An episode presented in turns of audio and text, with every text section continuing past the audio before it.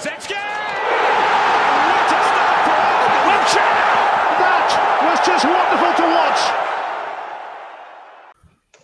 Olá a todos, bem-vindos a mais um podcast do Arsenal Portugal. Estamos em direto no, no YouTube. Podia ter começado isto com um good evening, que vai ser tudo menos uma good evening para o, o Sr. Emery uh, e companhia. Estamos em direto para mais um podcast do Arsenal Portugal. Uh, estou na companhia do Daniel Silva, do António Vargas e do Mateus Viana, do Arsenal Brasil. E podcast hoje um bocadinho diferente, quase ele todo dedicado a Unai Emery. Uh, vamos, vamos nos afastar um pouco daquilo que é um, aquilo que foi o jogo com o Southampton, que culminou com mais um mau resultado, uh, e vamos focar atenções no treinador que, que tem estado em foco uh, na Premier League, não pelas melhores razões, uh, mas porque a qualquer momento uh, poderá estar de saída do Arsenal. Quando preparei este podcast, estava na dúvida se um, o Emery ainda seria treinador quando o realizássemos, pelo que parece, ainda é treinador, não, não sabemos quanto tempo, entretanto o Mateus já começa a lá boquitas nos comentários, o Mateus já defendeu o Emery hoje, não, mas está quase, vamos ver. já sabem, um, não deixem de subscrever o canal um, para ficarem a par de todos os vídeos e subscrever também o nosso Patreon. Subscreverem até ao final do mês, ficam habilitados a vencer esta t-shirt. Onde é que ela está? Está aqui. Esta t-shirt. Um, para todos os membros Patreon ativos até ao final do mês de novembro. Está aqui ela pronta a enviar. É isso, já sabem, patreon.com barra Arsenal Portugal. Está aí o endereço nos comentários, no, na descrição do vídeo tem os, os links todos que, que têm acesso a às nossas redes sociais, o Patreon e Facebook e afins. Vocês sabem. Muito bem. Vamos então virar atenções para o Nay Emery. Uh, Emery a fundo, ou ao fundo. Vamos ver como é que vai ser. Uh, António, tu que és grande crítico... Admirador. Tu que és grande crítico do, do Unai Emery. Um, a verdade é que ele, um, nos primeiros tempos do, do Arsenal, um, o pessoal gostava dele. Ele teve aquela série de 22 jogos seguidos sem, sem derrotas. Estava, estava na moda de cima. Qual foi aquele período em que ele passou de bestial a besta? Para mim foi a seguir a Baku. Ele já era um bocado besta quando chegou a Baku, porque a gente teve aqueles últimos 7 ou 8 jogos. Mas Baku, pronto. Baku, uh, final, final, da Liga, final da Liga Europa, exatamente. Sim. Não Baku, sim, tens razão. Uh, a seguir à final da Liga Europa, para mim, um, foi, foi o fim de, daquilo que já se estava a tornar uma besta e para mim tinha, tinha que ser despedido nesse dia. Ponto. Uh, para mim foi a, um, foi o, a gota d'água foi aí. Uh, e eu tenho vindo a dizer isso, mas pronto. Uhum. Uh, Mateus, entretanto o Daniel caiu. Mateus, um, concordas com o António quando ele diz que Baku foi se calhar o, o ponto de mudança de, do, do, do Emery, que passou, que deixou de cair nas graças dos adeptos a partir dessa altura? Eu acho, eu acho que não. Eu acho que eu não vou defender o Emery, porque não dá para defender ele.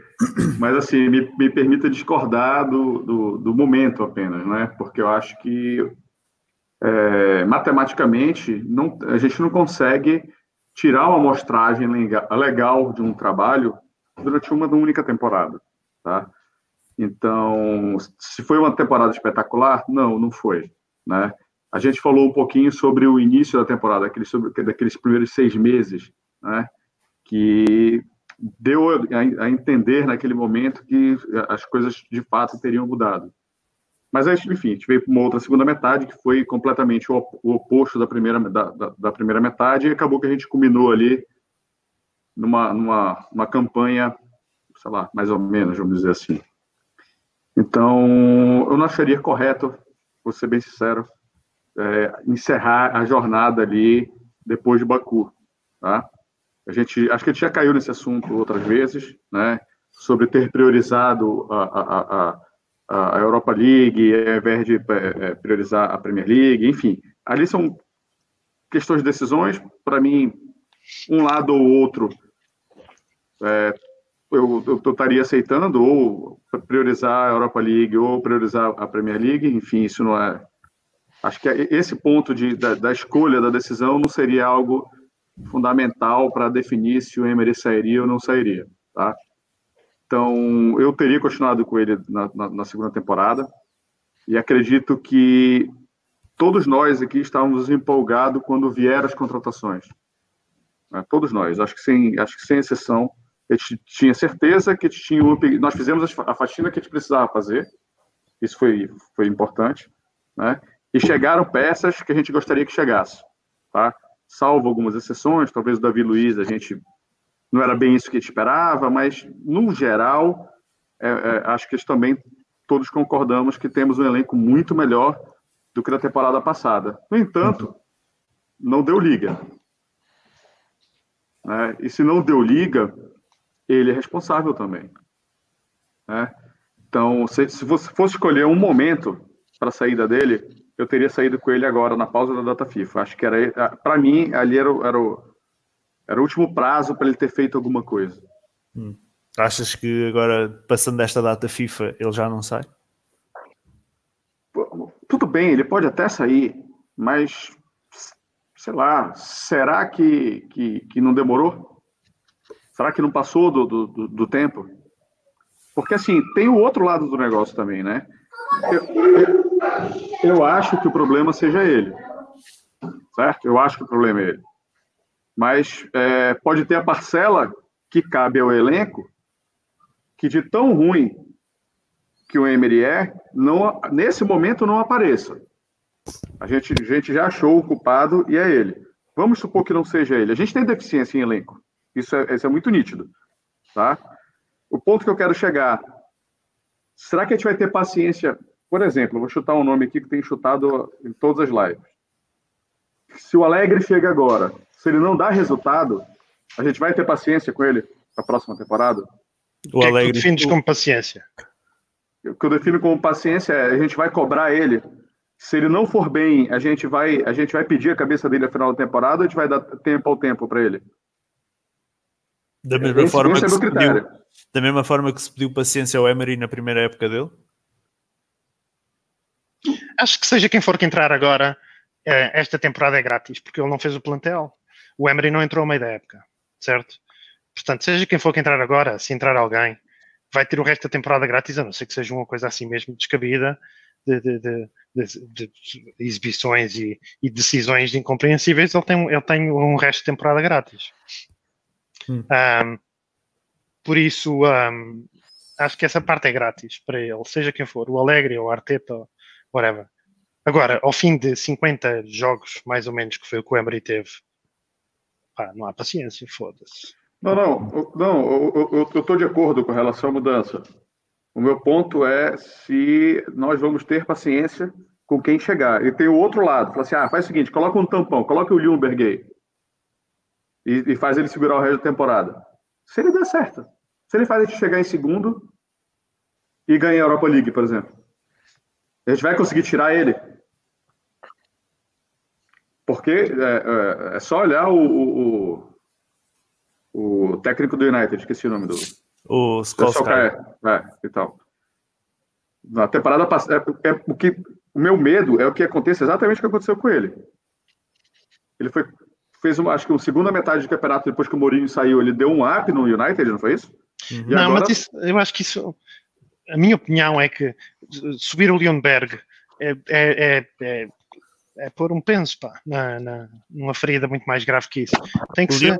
Leonberg, pode ser uma boa opção para chegar, até a chegada do novo treinador, visto que agora não há paragem FIFA como, como havia, pode ser uma boa opção para aí, mas temporariamente, não pode ser uma coisa definitiva. Mas isso que eu querendo falar. Se, se, se, ele der certo, como é que você vai tirar? Como é que você diz não para? Foda-se, se ele der certo, não tira. Mas a questão é: achas, é... Que, o, achas que, o, que o Solskjaer deu certo? Pra, então, calma. Se a, gente, se a gente olhar hoje, ele não deu certo. É, o meu ponto é exatamente esse. Se você olhar ao final da temporada passada, sem, sem você saber o que aconteceu para agora, você não trocaria. Não, mas ele foi muito melhor que o Mourinho. Aqui, é, aqui é, exatamente, o meu ponto é exatamente esse. Aqui um ponto importante, atenção. O Solskjaer é fácil, foi... é fácil julgar olhando o passado. É muito mas, fácil. Oh, oh, oh, vamos, vamos... Deixa-me só dizer uma coisa. Para mim, tem que haver um mínimo, não é? O Emery teve uma janela de transferências e um ano inteiro. Chegou ao fim do ano e ele tinha objetivos. Ele tinha objetivos, como tu tens, como o Ricardo tem no trabalho dele, eu tenho no meu, o Daniel tem no dele, ele tinha objetivos e não cumpriu nenhum. Epá, e se tu deixas isso passar em branco e deixas o gajo continuar, estás a, estás a pôr um precedente, porque ele vai pensar, bem, eu se ficar em quinto lugar, se calhar ainda consigo um terceiro ano de contrato. Não pode ser, mano. Isto tem que ser. Temos que pôr as, as, simpatias à parte, se bem que ninguém aqui pensa que tem simpatia pelo Emery, mas pôr essa merda à parte. Falhou os objetivos, vai que caralho. É simples, para mim é tão simples quanto isso. Eu concordo com você, eu concordo com você. Quando a gente está em CNTP, quando está em condições normais de temperatura e pressão. E a gente hum. precisava lembrar que o Emery não estava em CNTP. Não é uma defesa dele. Quando ele sai de um legado de mais de 20 anos de Wenger, muita coisa dentro do clube estava enraizada. E, e, e fazer essa mudança de, de paradigma, ela é, ela é difícil, ela não é simples. Em condições normais, eu concordo plenamente com o que você está falando. A gente precisa ser, pelo menos, honesto que ele não estava em CNTP. Muita coisa mudou, não se sabia nem quem mandava naquilo ali. Sim, tá? mas e, e, e, acho que em parte tens razão. Deixa-me só dizer isto. Acho que há uma série de acontecimentos que, que aconteceram no clube que se calhar foi por causa do, se calhar foi por causa de estarem habituados ao Wenger, uhum. como por exemplo o Koscielny, uh, já o Ramsey eu não percebo bem porque é que o Ramsey uh, não ficou, ele próprio disse publicamente que não quiseram, mas se tu fores ver, tudo desde março do ano passado tem sido uma palhaçada, mano tem sido uma palhaçada. Não? Uh, segundo consta, o psicólogo é que disse: vamos votar para o capitão da equipa. Votámos para um que, ao fim de oito jogos, mandou os, os, fãs apanhar no cu. E depois entrou outro, e ao fim de uma semana está lá o Aubameyang. A primeira coisa que, que, que eles decidem é: deixa lá uh, verter para a imprensa que o Aubameyang não pode andar a falar com, com, com os adeptos. O Aubameyang chega à, à, à, concentração da seleção e manda uma boca à direção. Aquilo está tudo. tudo uh, eu tenho, eu, tenho, eu, tenho, eu tenho isso tudo para falar aqui. Tenho a situação do Chaka, tenho os casos de indisciplina no plantel, que agora estava já a fazer referência. E antes de passar a palavra ao Daniel, que não falou, uh, deixem-me só dizer isto. Relativamente ao Ljungberg, eu não, não, acho que o Ljungberg é uma boa opção se tiver definida a partida que ele vai fazer um, dois jogos no máximo até à chegada do novo treinador. Não ser uma situação como aconteceu com o Solskjaer, em que um, despedem Mourinho, vão buscar o Solskjaer e não tem nada planeado para substituição do Mourinho. E por isso acabou, acabou por ficar o Solskjaer. Um, porque o, o, os responsáveis do United não tinham nada, não tinham um nome, não tinham nada planeado e por isso é que ele ficou. Eu penso que os responsáveis do Arsenal devem mandar o Emery embora, sem dúvida, mas devem já, já deviam, o Emery já devia ter ido embora, mas ainda não foi. Mas nesta altura já deviam estar em conversações com algum treinador. E aí Ljungberg, ok? Um jogo ou dois, fazer essa transição e estar ciente que é um jogo ou dois, não é as coisas. Até pode ganhar os dois jogos que fizer, uh, mas estar ciente que está ali a fazer aquela transição e que assim o novo treinador que chegar, ele vai uh, incorporar a equipa técnica desse treinador da mesma forma que incorporou uh, atualmente a do Emery. E o Ljungberg faz um excelente trabalho de, de passagem de, de jovens da academia para a equipa principal. Daniel, um, para ti, a mesma pergunta que fiz a eles. Um, quando é que para ti o, o Emery passou de besta, não, de bestial a besta? Uh, durante a segunda volta da época passada, acho que foi mesmo o clique. Ou melhor, ele só foi bestialmente naquele início de época do, do ano passado, onde conseguiu. Uma, nós perdemos os primeiros dois jogos, se não me engano, com jogos muito difíceis, mas depois encarrilou ali numa série de, de jogos que tem para ganhar. O teste, na altura, tínhamos uma estatística qualquer que chegámos ao intervalo nunca a ganhar e depois ganhámos o jogo, ou seja, ele mexia bem na equipa, mas ao mesmo tempo também queria dizer que não, não preparava bem. Uh, desde que acabou esse período de graça, claramente foi um declínio muito grande, mas esta época está a ser uh, horrível. Uh, enquanto o ano passado ainda deu para algumas coisas, mas como o António estava a dizer bem, falhamos, falhou nos objetivos. Uh, temos aquela final da Liga Europa, mas o que está a acontecer esta época nem sequer, nem sequer chegamos a uma final. Não tenho a mínima dúvida. Nem sequer sei se passamos uns 16 avos ou uns oitavos também, obviamente dependente do sorteio. Porque uma equipa que chega a uma final da Liga Europa não faz aquilo que fez com o, ou, ou que não fez com o Guimarães. Isso para mim é, é, certo. Por isso, respondendo objetivamente à tua pergunta, quando é que falhou, quando é que perdi a mesma esperança sobre ele? Mais ou menos lá para fevereiro, março Hum. Uh, mas eu, eu, compreendo que dê um benefício da dúvida no final da época, atenção. Era, essa, era essa, essa, eu tinha essa questão para, para te fazer agora, porque, por exemplo, ao Vargas eu sei que escuso fazer esta questão, mas, por exemplo, uh, tendo em conta uh, os maus resultados que ele acabou por fazer no final da, da, da temporada passada, um, achas que poderia-se dar o benefício da dúvida ao treinador para esta época? Eh, ainda para mais tendo em conta uh, o mercado que a gente teve e que, e que reforçou claramente o platel. Se me perguntas se eu dava, não dava. Se entendo, entendo. Uh, foi, um, foi um bom mercado. Foi, ou seja, demos todas as condições possíveis para que ele de facto fizesse um bom início de época, coisa que não está a acontecer. O que não entendo é chegarmos agora a dezembro eh, tudo aquilo que se passou, porque ainda por cima estamos num lugar que, que, estamos num lugar que é um sétimo ou oitavo, já nem, já nem me recordo, que nem sequer se traduz bem aquilo que está a passar, porque existe ali muita competitividade naqueles lugares, porque podemos perfeitamente estar mais, mais para baixo. E acredito plenamente que a mantivermos o, a mantermos o, o Emery no final de, de dezembro, estamos 14, 13, algo por aí e, e, vamos ser nós a ser gozados pelas festas de, de descida de divisão, como gozámos com o Manchester United ainda há poucas semanas.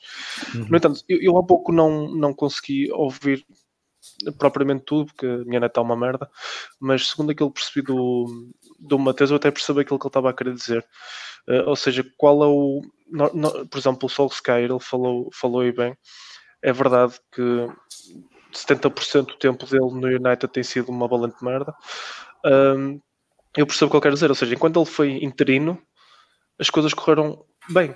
Os jogadores que não estavam a render nada começaram a render, houve aquela, aquela eliminatória com o PSG, conseguiu passar, e eu percebo que de facto existe também assim algum, algum medo em apostar num gajo como o Leonberg que possa, uh, entre aspas, enganar durante o período de, como interino e que depois se dê, se dê uma oportunidade para começar a falhar completamente e é mais difícil de tirar. Agora, a verdade é uma, continuar com o Emery é que é completamente impossível e, e a meio de uma época é, é complicado trocar de treinador, ou melhor, é complicado arranjar um bom, um bom treinador. E neste momento arranjar um treinador que queira vir para cá é complicado. Hum, Mateus. Você, tem, você, tem, outro problema, rapidinho, da pergunta, com relação ao Leonberg. É a mesma é pergunta para ti. Se a direção fez, se a direção fez bem em, em, em manter Emery para esta temporada, mesmo depois dos resultados da, da temporada passada. Isto sem sabermos, claro, que ia acontecer, não é? De certa, forma, de, de, certa, de certa forma, eu respondi isso no, ainda agora. Para mim, sim. Para mim, não era, não, não, era, não era um problema ele continuar. Né? O problema é as coisas da forma que estão acontecendo. Tá? E aí chega o limite que realmente não dá mais. Né? A gente, antigamente, não quero dar, não é bem dar o mérito ao Wenger, não é isso, porque ele tem os méritos, mas não é querer a, a volta do Wenger, não é isso. Antigamente a gente perdia, mas pelo menos a gente jogava bonito. Assim, pô, fizemos um jogão, jogão bonito. Nós levamos um gol sem querer, aconteceu. Né? Isso não acontece mais. Né? O futebol não é mais vistoso. Né? E isso, nem isso mais a gente pode se agarrar. Então chegou um momento que não dá. Mas voltando a, a, a só uma, uma, pequena colocação com relação ao Leonberg. Sim. Se você dá o bastão a ele e ele vai mal, nós queimamos um Legend. Não sei se, eu, se existe essa expressão aqui. Sim, sim, sim, sim, sim. A gente vai queimar ele. A gente queimou um, um Legend do clube. Não sei se é a melhor coisa que a gente tem a fazer. Por, por, isso é, lado, por, isso é, que eu outro... também não sou muito, muito apologista, por exemplo, de buscar o Henri, como se falou, é, e buscar um é. Patrick Vieira. Não sou muito apologista disso. Por, por, outro lado, por outro lado, é muito, é muito melhor pegar uma pessoa desse quilate, pensando nos croenques da vida, porque eles teriam mais folga na torcida. A gente demoraria mais a começar a reclamar e a bater neles. Né? Então, bora ver. Não sei. Ok, muito bem. Deixa-me aqui avançar para os comentários, porque há muita gente a comentar. Uh, e dar aqui uma, uma vista rápida. Uh, o, o, Michel diz: precisamos de um treinador de ponta, alguém de, com respeito, não podemos fazer testes. Uh, mais, mais, mais, mais, mais. Filipe diz: o treinador é muito mau, ninguém, pelo, pelo menos eu percebi a sua contratação, falhou no PSG onde criou problemas com os jogadores, perdeu na primeira, perdeu a liga na primeira época para o Leonardo Jardim, neste caso, para o Mónaco, e levou 6-1. Um, do Barça. O Dionísio diz: não dá para comparar nenhum treinador com o Émico, não ter como ter paciência, porque ele é pífio taticamente, não é formador de grupo, não é motivador. Um, o Danilo diz: Boa noite, galera. Estou aqui no Brasil. Estou, estou, muito triste com a situação do Arsenal. Essa anta do Emery tem que sair. O Stanley diz: Escrevi um texto sobre o pedido de paciência em alguns grupos do, do, do Facebook com torcedores do Arsenal. Repito: ter paciência é preciso, mas quando não se vê evolução, é difícil continuar um, à espera. O Felipe diz: o treinador é o grande culpado da situação, mas sejamos sérios, há jogadores que são sempre titulares que nunca deveriam ser numa equipa como, como o Arsenal e dou nomes: Chambers, David Luiz e Ganduzi. Não, não dá para lutar por mais com estes três jogadores, por exemplo, na equipa titular, que pouco um, acrescentam. Eu não concordo muito com alguns. Eu também não concordo muito, não. Mas pronto, uh, vamos seguindo. seguindo. Um, Mestre, ai mestre, e o mestre, está a pensar em mim. Uh, Vargas. Uh... É o Lacazette, eu sou o Aubameyang. Não, isto, é, isto é o hábito. Uh, Vargas, uh, até que ponto as dificuldades em falar inglês podem contribuir para estes maus resultados? Isso, terá, isso, isso, da mesma forma que as pessoas dizem isto, de, talvez o inglês não, não ajude e não sei o quê, mas da mesma forma o inglês, se calhar, era pior naquela altura em que teve os 22 jogos seguidos sem perder, não é? É pá, eu acho isso tudo uma grande treta. E eu digo isto porque eu também saí de Portugal em 2012, acho eu, para ir para a Inglaterra, e o meu inglês não era o que é agora. Também não era como o do Emery, nunca disse evening, nunca disse evening a ninguém. Mas, um, mas não era tão à vontade. E da mesma forma que o Emery precisa de comunicar muito. Eu também, o meu trabalho sempre foi estar muito ao telefone e falar inglês, sempre foi uma grande parte disso. Aí a gente adapta-se quando tu não falas muito bem, desde que haja boa vontade dos dois lados, aquilo adapta-se. E, e, qual é o problema dele? Ele tem gajos no, no, no, no, campo de treinos com ele que falam inglês e espanhol super bem e que traduzem. Não, não. E se tu falar inglês é tudo uma teoria. Então eu estava a falar, só aqui um parênteses, estava a falar hoje com um amigo meu ele disse, ah, o JJ vai, não sei o quê. disse, o JJ não fala inglês. Mas se ele ganhar os primeiros 7, 8 ou 10 jogos pelo Arsenal, toda a gente se caga para se ele sabe falar inglês ou não sabe. Há pessoas, há lá tratores, mete-se um trator e acho que isso nunca foi um problema para o Emirates, queres que diga. Hum, Daniel, concordas com o António? Achas que o inglês não tem nada a ver? Seja ele bom Sim, ou mau? Concordo, concordo plenamente. Já, acho que até já tínhamos falado isso na, na, há duas semanas. Não me parece que seja um problema. Ainda por cima, com, num, num emprego deste, tens tradutores, tens tudo, e como o António estava a dizer, tens, tens vários jogadores que falam as duas línguas, isso, isso vale zero. Uhum. Uh, Mateus, o... no final do jogo, o Watford, esta temporada, em que empatámos a dois, um, a dois golos, o Chaka veio dizer que acabou por ser um bom ponto. Um, e, que, e que, a equipa teve medo do Watford. O Watford, que vamos recordar, estava em último, tinha, tinha um ponto, acho eu, na, nessa altura. Um, como é que é possível uh, a equipa ter medo do último classificado da altura uh, na Premier League? Não, e, e este ter medo pode ser um sinal, por exemplo, que eles não sabem o que é que andam a fazer em campo. Não sei, não, não sei se é a ponto de não saber o que eles fazem em campo. Mas tanto tivemos medo. O Southampton era o último? Uh, o Watford na altura era o último. Não, não, agora, do último final de semana. Uh, era penúltimo. Que seja, mano, entramos no 3-4-3 em casa, contra um time que acho que tinha marcado, acho que menos de 10 gols no campeonato inteiro. Pois não sei se tinha sido é. menos de 10. Se calhar, não sei. Levou 9 do Leicester, acho que logo por aí. Alguma coisa nesse tipo. Não tem como. Não tem como ver que o próprio treinador está com medo né, de levar gol, porque nossa zaga leva sei lá, não tem ideia de, quantos, de qual é a média de gols do Arsenal, mas leva gol todo. Deve ter, de um, deve ter uma média de mais de um gol por jogo levado. ah, sim, sim, o único jogo em que não levaste golos foi, foi na, na primeira jornada com o Newcastle. Pronto. Então o que, que acontece? Se, se bobear, deve estar próximo de dois, então. Né? Então, é... como é que ele entra num 3-4-3 com, com, com o penúltimo colocado do campeonato em casa? Está aqui, o Stanley responde aqui. O Southampton era penúltimo à frente apenas de Norwich e Watford. Oh, obrigado, Stanley. Mas enfim, estava na zona de rebaixamento. Era um sim, time sim. que qual, levou nove. Levou nove de quem?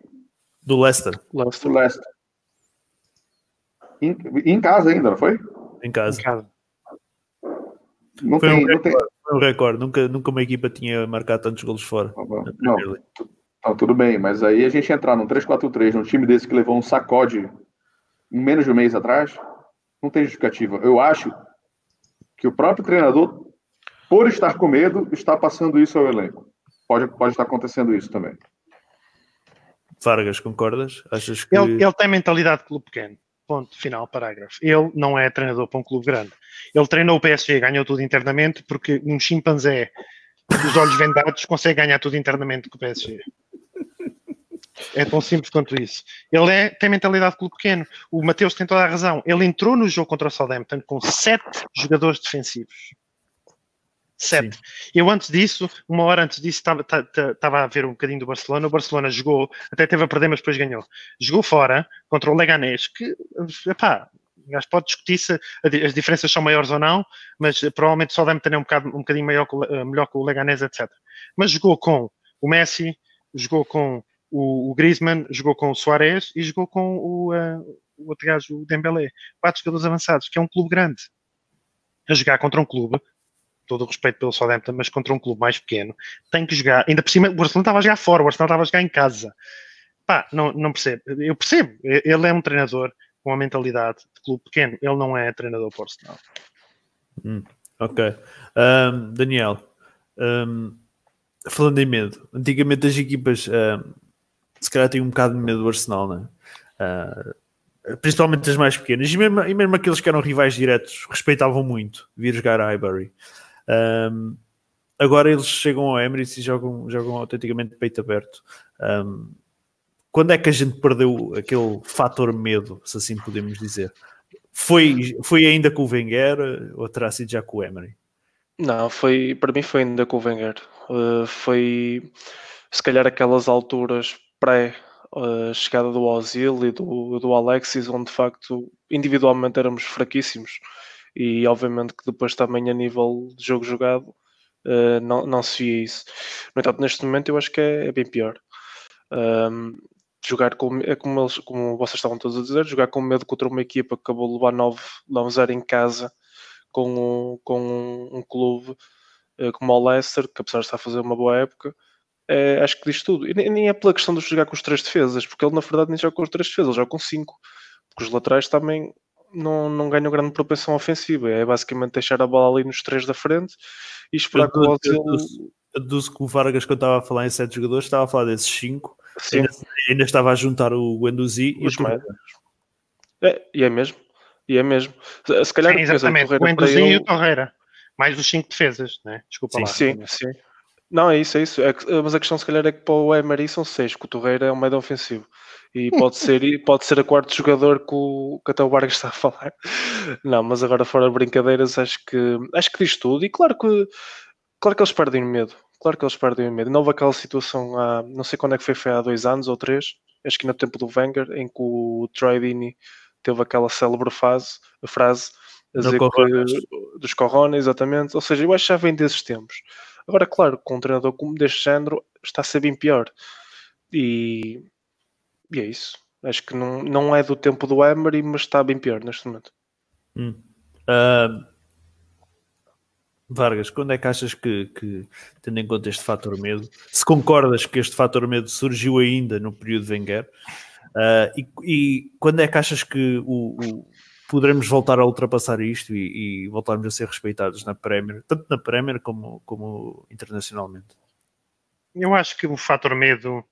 é- é- eu acho que é um bocadinho diferente. Ainda, eh, já não sei quem é que pôs lá na conversa um chart de remates que nós permitimos. A diferença dos nossos remates contra os remates dos outros.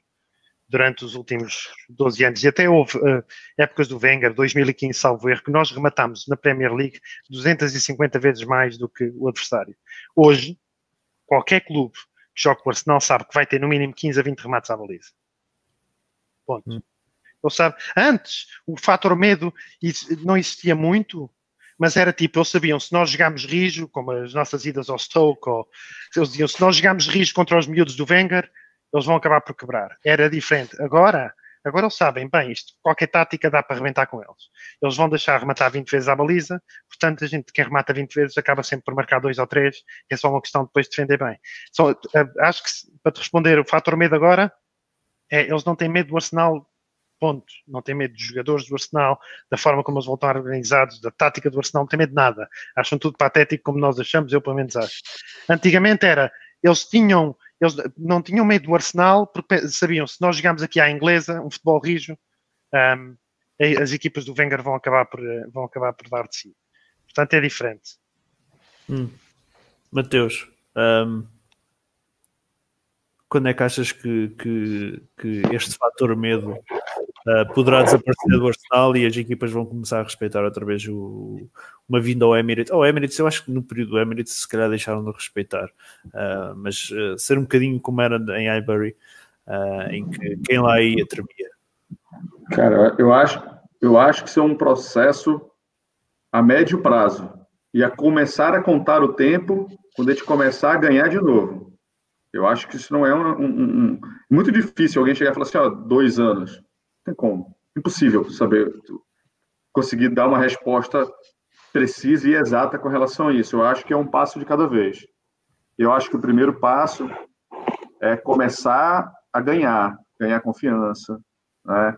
Eu acho que a partir dali a gente tem que começar a voltar a, Champions League, a gente tem que começar a voltar ali a disputar o terceiro, segundo lugar. Não era um né? bocado então, esse plano que havia com o Emery fazer as coisas passo a passo? Desculpa?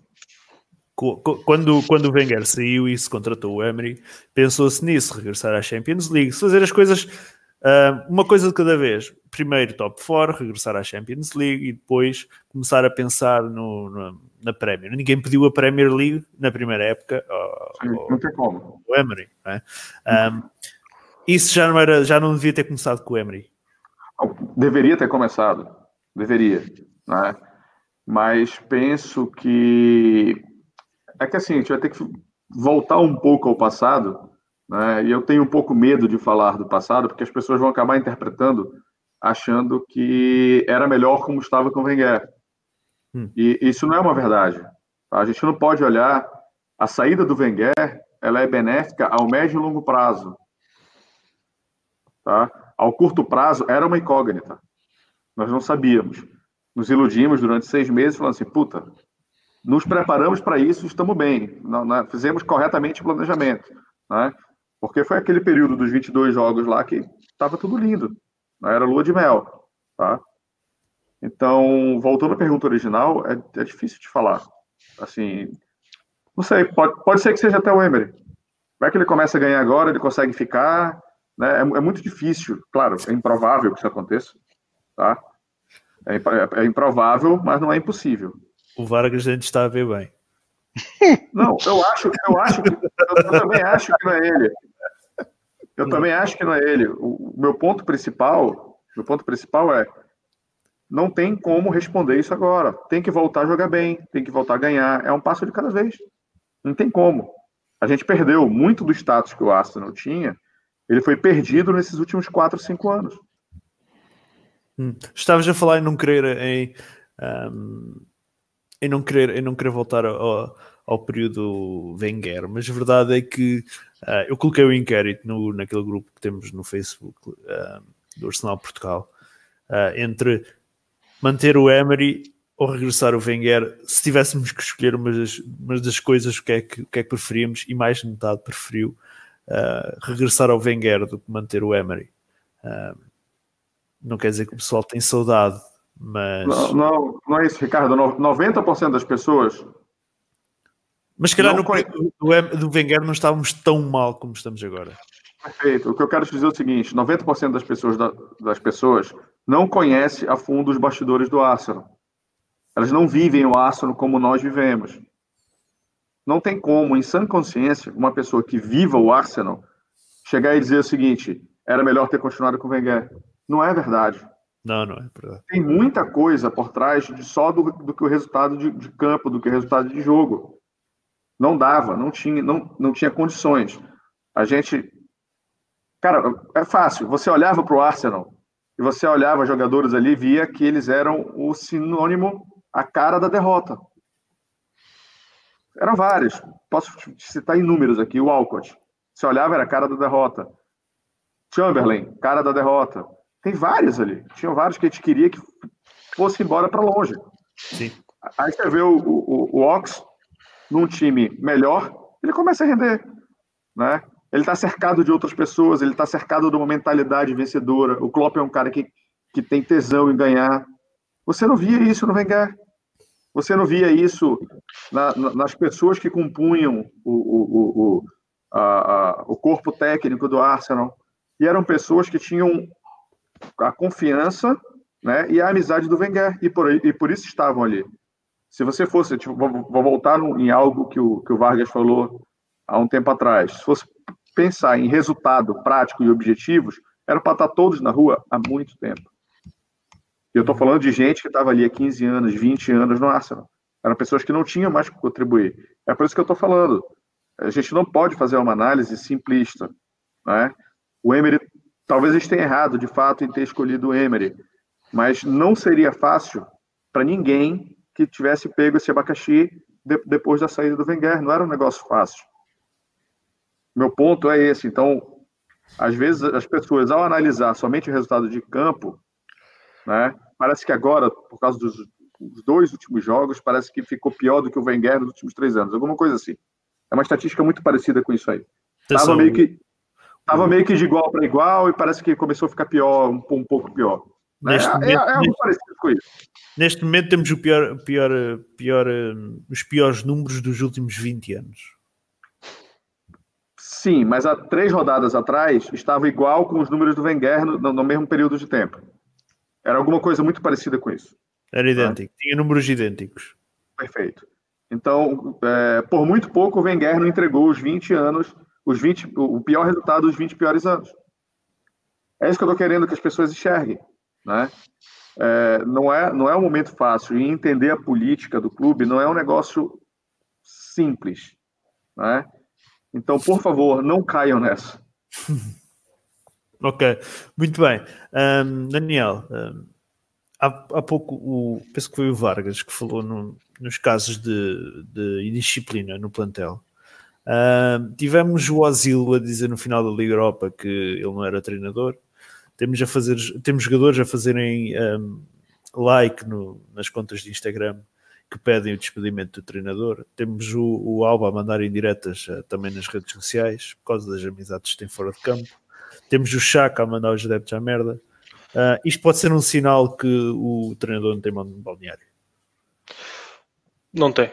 Não tem. Mas já agora, porquê que o Laca não, não festejou o segundo gol? Eu só vi assim a repetição, não sequer vi o jogo, vi só os highlights.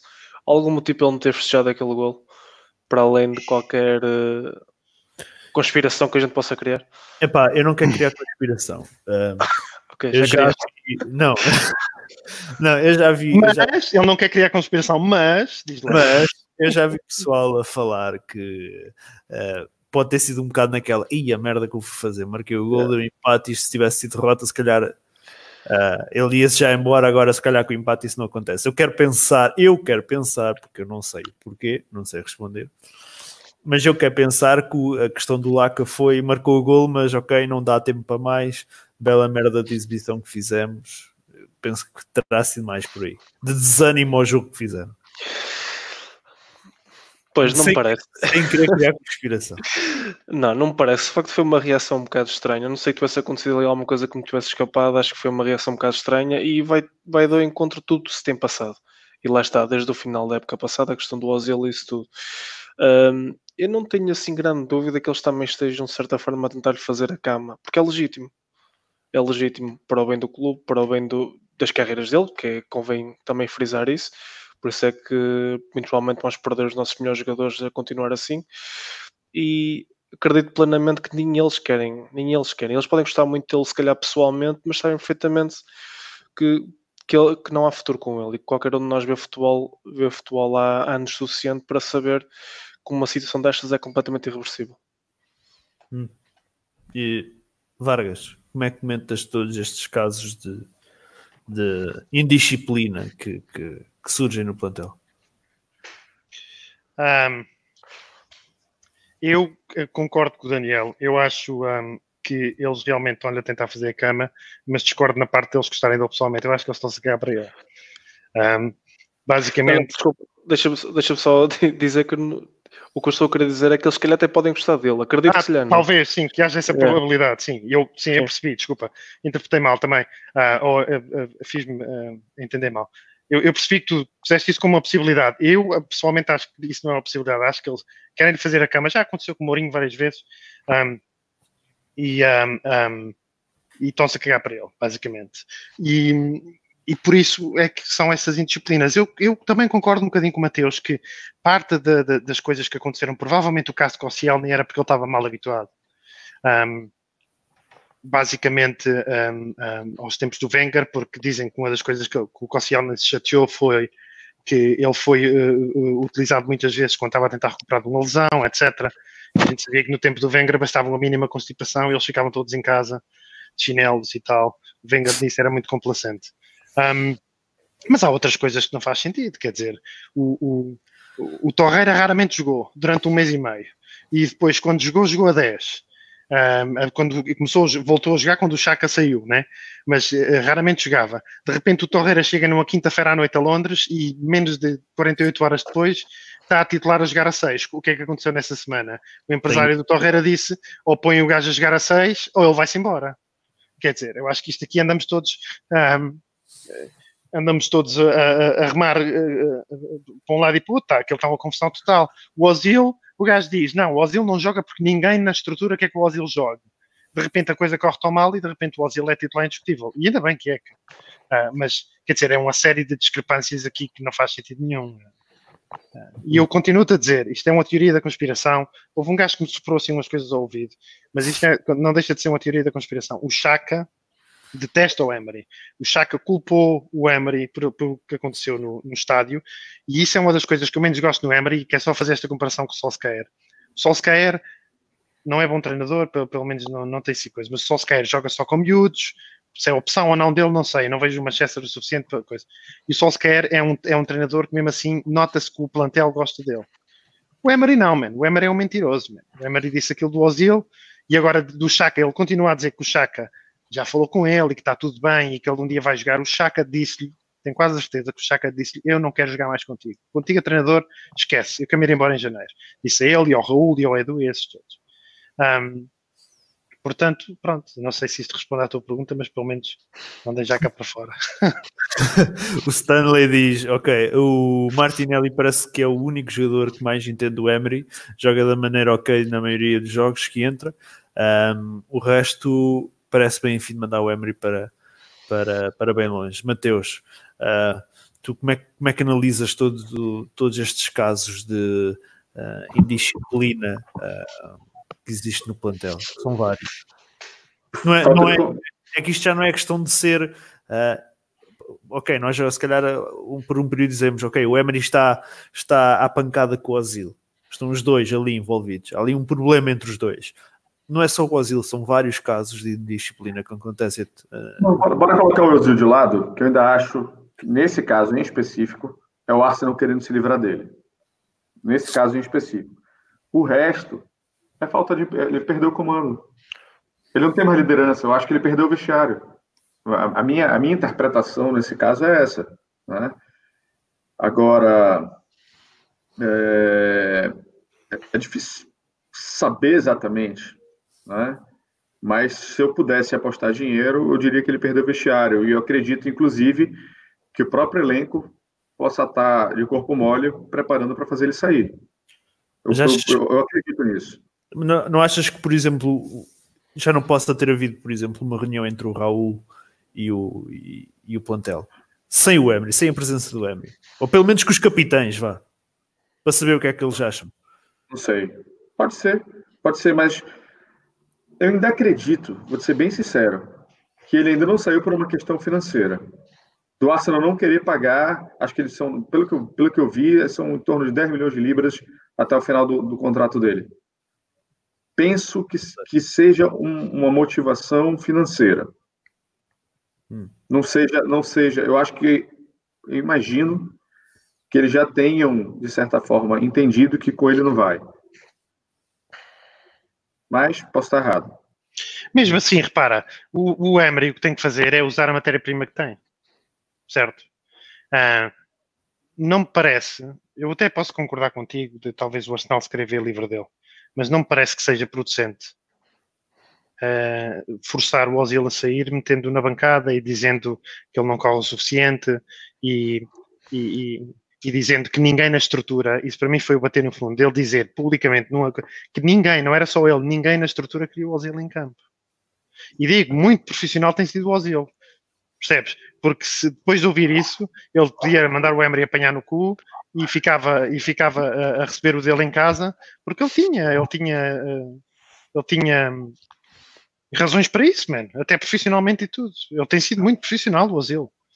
Sim, é, concordo com o que tu estás falando, mas precisa entender um pouquinho o, o, o jogador de futebol. Ele sempre vai querer jogar. Ele não vai deixar de querer jogar. Então ele não ia, por mais que ele não queira, por mais que ele queira mandar o, o, o Emery tomar no cu, ele não vai fazer. Não, desculpa, ele pode até mandar o. Eu já fez, no em maio. É, sim, eu, eu, eu desculpa, eu, eu, me expressei errado. É, ele não vai deixar de jogar por causa disso. Ele vai jogar porque é isso que esses caras gostam de fazer. Entendeu? Então ele, ele vai jogar. Ele, ele nunca vai, vai dizer, ah, não me quer, também não te quero. Foda-se, vou ficar em casa, 350 pau por semana na conta e dane-se. Né? Ele, ele, ele pode até pensar isso, né? mas no final das contas, esses caras gostam de estar jogando futebol. Sim, então, isso é então verdade. Mas não é fácil dele render. Ele não tem sido não, não é. Nenhum Maradona, mas, mas ele tem rendido. O primeiro gol começou nele contra o Southampton e ele tem. Nota-se que a equipa fica muito mais criativa com ele em campo. Na medida, na medida do possível, ele jogou bem. Sim. Primeiro gol é. Primeiro gol é. Possível. 20% dele. O Ozil é um jogador que rapidamente se contagia pela negatividade, negatividade à volta dele. Negativity. Uh, rapidamente contagia o Ozil. Portanto, se a equipa estiver empolgada, ele é um craque mundial. Se a equipa não estiver muito empolgada e nota-se que não está, ele também tem espaço durante o jogo em que se nota que ele está desmotivado. Concordo. Aqui os comentários. A Sofia diz: Boa noite, pessoal. Sem dúvida, o Emer é, é constantemente incoerente. Um, é impossível os jogadores estarem contra o treinador que muda de discurso todos os dias. O Filipe diz: uh, O que esperava de um treinador que no PSG entrou em conflito com Neymar, Cavani, Trapp, Draxler ou Tiago Silva, uh, que agora no Arsenal fosse simpático e corria tudo bem? Não, só em sonhos. Um, o Mister, qualquer coisa. Uh, ele, ele só não saiu. eu não este número. Ele só não saiu porque não, nem, nem sabem quem ir buscar, honestamente. Um, por exemplo, o Mateus, estavas a falar um, que, que ele um, pode ainda não ter sido por uma, por uma questão financeira. Uh, até que ponto, uh, não querendo dizer que isso é descabido, eles estarem a, a, a, pensar assim, ok, não vai sair porque temos não sei quantos milhões para pagar a equipa técnica que vai sair, mas se os resultados continuarem assim, já não deviam ter tomado esta decisão. Até que ponto isto não está a ser um, um pouco incoerente? Um, não faz sentido eles não pagarem os resultados porque vão ter que acabar por, por pagar mais tarde ou mais cedo. Para mim, para mim é totalmente incoerente, mas é muito fácil falar que é incoerente quando o dinheiro não é meu. Né? Quando o dinheiro é meu, se eu tivesse que tirar 10 milhas da, da, Sim, 10 milhões tô... da mão. Mas vê uma coisa. Uh, tu disseste, eles já perceberam que o Emery não dá. O Emery não vai resolver. Não, Portanto, mais tarde, mais tarde, ou mais cedo eles vão ter que o despedir. Ricardo, nós somos emoção. O Kroenke é razão. Acabou. Você acha que o Kroenke ama o Arsenal? Claro que não, isso não. O Kroenke não ama ninguém. Ah, então pronto. Ele é razão, ele é dinheiro. Não tem como. Ele, ele, comprou, ele comprou o Arsenal porque ele quer que o Arsenal seja campeão? Hum. Claro não. que não. Claro que não. Né? Ele quer fazer o quê? O Arsenal se valor. Se você for olhar as contas, o balanço financeiro do Arsenal, o Arsenal é azul, o Arsenal é lindo, é uma empresa linda, é uma empresa que se valoriza, né? Porque por que, que o Kroenke está no esporte? Porque o esporte é paixão. Por mais que eu, qualquer um de nós aqui é incapaz de virar a costa e falar assim: foda-se o Arsenal, não quero mais saber do Arsenal a partir de hoje, eu não assisto mais jogo, eu não quero saber. Ninguém. A gente pode até no momento de um 8 a 2 para o United, por exemplo, falar assim: eu não compro mais uma camisa do Arsenal. Mas dá três semanas depois, ganho 2 a 0 e vai lá e compra uma camisa. O esporte é emoção, tá? E o cara ganha dinheiro com a emoção das pessoas. É simples. É, para mim, isso é muito simples. Agora, se ele vai. Se, se, ele só vai sentir isso aí, ele só vai tomar uma decisão quando isso também afetar a razão dele. Né? O que é isso? Ter estádio vazio, né? pegar uns 10 jogos, 15 jogos e dar 40 mil no estádio, ele vai sentir. É, não vai sentir porque a maioria season ticket, mas enfim, vai ficar feio. Não foi isso que aconteceu também um bocadinho com o Wenger? Os, os lugares vazios começavam a aparecer no estádio. Sim, mas veja, tem um problema maior com relação ao Wenger. O problema maior com relação ao Wenger é o seguinte: o Kroenke não ia conseguir fazer o que ele gostaria de fazer tendo o Wenger lá. O Wenger, até então, era uma, era uma pessoa. Claro, vamos voltar nos últimos, antes dos últimos dois anos do Wenger. O Wenger era muito mais ame do que odeio. Tudo bem que isso ficou meio que igual nos últimos dois anos. Como é que você tira? Se, se ele vai de frente com essa pessoa, ele ia se dar mal. Não era estratégico para ele. O Wenger era uma ameaça à dominância do poder dele naquele momento. Ele não ia poder fazer as coisas 100% da forma que ele gostaria. Para ele é muito melhor o Wenger estar tá fora. Tudo bem, estou olhando, estou tendo a ótica do Kroenke, mas para a gente também é melhor sem o Wenger lá dentro. O hum. problema é que a, o mínimo da contrapartida que a gente esperava do Kroenke, ele não está entregando. Esse é outro problema. Tá? Mas, enfim, é por aí que eu penso. Hum. Muito bem. Continuando aqui nos casos de indisciplina. Um, ah, e antes disso, estavas a falar, Mateus, estavas a falar dessa questão de quando é os piores resultados, quando um gajo gasta mais dinheiro, eu que o diga. Eu é quando as coisas estão a correr pior, é quando compro camisolas. Agora, para a Bélgica, meu Deus, eu já pensei, o que é que eu vou fazer para a Bélgica? Que vai ser uma merda. Vou, vou, vou, vou, comprar bilhetes com return ou refund ou caralho. Vou ainda por cima para a Liga Europa. Mas pronto, é, é, a vida, é a vida. Uh, Daniel. Um... Espera, pode ser que tu vejas o primeiro jogo pós, pós Emery, nunca sabe. Será? Isso até eu, até eu ia a pé até à Bélgica para ver se não. mas olha olha que é mau. Eu, sim, assim por alto, o jogo, o jogo com o, o, o, o Liège, até vou ver aqui no, no, no calendário. Não é a seguir ao Norwich? Não sei, é dia 12. Eu vou ver aqui o calendário que a gente tem. Espera aí. Não deve ser, porque esta semana é com o Frankfurt. Eu já, eu já vou aqui meter, já vou aqui meter. Está aqui. Então, calendário. Frankfurt, depois temos Norwich, Brighton, West Ham e só depois é que temos aqui o Liège. Ah, foda-se então. Portanto, são 3 mil anos de luz em, em anos Emery nem convém, nem convém uh, pensar que este o jogo com o Liège vai ser o primeiro sem ser com o Emery, porque então estamos desgraçadinhos da vida. Uh, mas pronto, Daniel, um, ainda, ainda olhando aqui para os casos de indisciplina, o Emery tem um grupo de capitães onde o líder era o Chaka. Um, foi um tiro no pé, eles escolheram um, um jogador que era alvo de tantas críticas dos adeptos e, e, e, que se calhar isso acabou depois, depois por levar ao final que todos conhecemos. Sim, eu uh, acabo por achar que sim. Primeiro, uh, estamos a falar de um jogador, um capitão tem que saber levar com as críticas, tem que saber levar com os assobios, tem que saber levar com isso tudo, senão teria a reação que teve. Logo por aí já é uma péssima escolha como capitão. E provavelmente até como o Vargas estava a dizer, eles não se estão bem, ele não gosta dele e acredito também que seja um, um dos motivos pelo qual tenha sido uma má, uma má escolha. A verdade é, de acordo com as, como as coisas estão, acho que qualquer momento, neste momento, qualquer, qualquer um deles seria um mau capitão, seria uma má escolha a partir do momento que o, o barco está a afundar.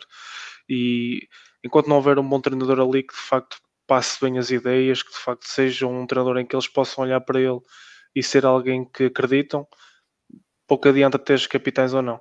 E para mim foi aquilo que acabou um bocado de acontecer com o Chaka. Foi do ponto de vista do Chaka só, foi uma má escolha como o tempo acabou por, uh, por dizer, mas também ter o Emery ali é muito complicado qualquer um deles ser capitão. Ainda para mais que os casos, como estamos a falar, de acessibilidade, os likes no Instagram, isso tudo, isso também obviamente acaba por dificultar a tarefa de um, de um capitão e até mesmo eles podem estar contra, contra o treinador. Agora, eu, eu acho que estas situações podem acontecer em qualquer clube. A diferença é que qualquer clube, excepto aparentemente o, Ar, o Arsenal, não deixa um treinador chegar a este ponto. Não deixa as coisas se roçarem completamente o ridículo. Porque até o clube melhor gerido do mundo, se tiver um treinador que está a fazer aquilo que o Emery está a fazer neste momento, vão haver casos desse género. Vai sempre acontecer. O problema é que, até mesmo para o Emery, está a ser muito mal a carreira dele vai ficar completamente destruída, não tenho grandes dúvidas. E qualquer um como, como o outro lado podiam-se precaver bem melhor, ou seja, o futuro do clube e o futuro do próprio treinador. No entanto, este caso está a levar está, está a chegar a, a, um, a, uma situação muito ridícula que honestamente já nem me lembro de ver um clube a fazer algo idêntico. Uhum. Muito bem. Vargas, uh, há pouco estavas a falar do, do, do Torreira. Uh, foste tu, não foste, que falaste do Torreira. Um, o, o, o, agente veio a público dizer que, ele, que, que, que o jogador estava insatisfeito por, por, jogar eh, fora da posição dele. Achas que um, o treinador faz bem de forma a não perder o jogador, uh, colocá-lo na posição dele, ou, ou se calhar ele também uh, perde um pouco por não ser fiel às suas ideias? Porque assim, basicamente o Emery está-se a deixar influenciar de fora para dentro. Eu acho que o maior problema é que as ideias dele são uma merda. Não é? é isso que a gente tem que pensar. O Emery não vai pensar assim, as minhas ideias são uma merda. Não é? Ele, ele, ele confiante não é, porque uh, isto também não se pode aprender por ter cão e por não ter. A gente quer que ele ponha o, o Torreira a 6, agora não vou dizer, ah, ele pôs a 6, por isso, por isso não tem confiança nas ideias dele. Não, eu acho que, pá, eu não sei, isto chega a ser, chega a ser de tal forma patético que o, o Torreira fez uma época inteira a, a jogar com o Emery na posição certa. Uhum. E fez uma boa época. Fez uma boa época. Fez jogos fantásticos em casa com o Liverpool, por exemplo. No 4-2 ao Tottenham em casa também. Fez jogos fantásticos. E de repente o gajo este ano lembra-se que ele é número 10. Hum. Portanto, não, não, não sei dizer o que é que foi, se lhe caiu a ficha sob o aviso do, um, do, do, agente. Do, agente. mas já não é a primeira vez que ele muda de ideias de, do, do, dia para a noite. Quer dizer, com o Ozil foi igual. Passou de ninguém o quer aqui para agora já há 4 ou 5 jogos que é sempre titular. Por exemplo, e isso mostra Saka, também um bocado como ele está perdido. O Saka é outro exemplo crónico. O Saka faz. O Saka, o puto, não é o Chaka. Uh, faz um bom jogo no Frankfurt, primeiro jogo da, da Liga Europa. Uh, e depois uh, passa a titularíssimo uh, na equipa, parece que não havia mais ninguém, que era se calhar a primeira escolha, e agora de repente uh, you are loved. ah, eu ouvi falar no Chaka. Eu ouvi falar no Chaka, por isso é que pôs isso. Uh, e o, o, o, Saka, o Saka passa, de, passa de titularíssimo para agora já é outra vez não convocado, né? tipo está cá em baixo, aparece, vai para, nisto, para cá. Nisto. O Emery disse isto na conferência de imprensa. Os primeiros 20 minutos da segunda parte contra o Southampton foram os melhores 20 minutos da época. Certo? E não foram. É treta, mas quer dizer, talvez foram. A época tem sido toda uma grande merda. Um, mas Isso. repara, ele jogou com Pepe, Aubameyang, Lacazette e Ozil nesses 20 minutos e na segunda parte toda. No próximo jogo para o campeonato vais ver se ele vai meter esses quatro. Não vai, man. Ele é completamente inconsistente. Tu não consegues prever o que é que ele está a pensar. O gajo só pensa merda, man. A verdade é essa. Man. Aquilo é completamente inconsistente. Hoje é 6, amanhã é 10, qualquer dia joga encostado à linha, também já jogou. O Torreira já jogou encostado à linha, quer dizer. É uma maluqueira. Sim. Um, muito bem, vamos avançando. Avançando. Um, Mateus, uh, ainda aqui falando do Torreira, um, o, o, Torreira foi contratado numa, numa perspectiva de futuro, uh, de ser o futuro do meio campo do Arsenal. Com numa vamos supor que o Emery continua porque toda a gente diz que ele tem que sair, que ele vai sair, mas a verdade é que ainda não saiu.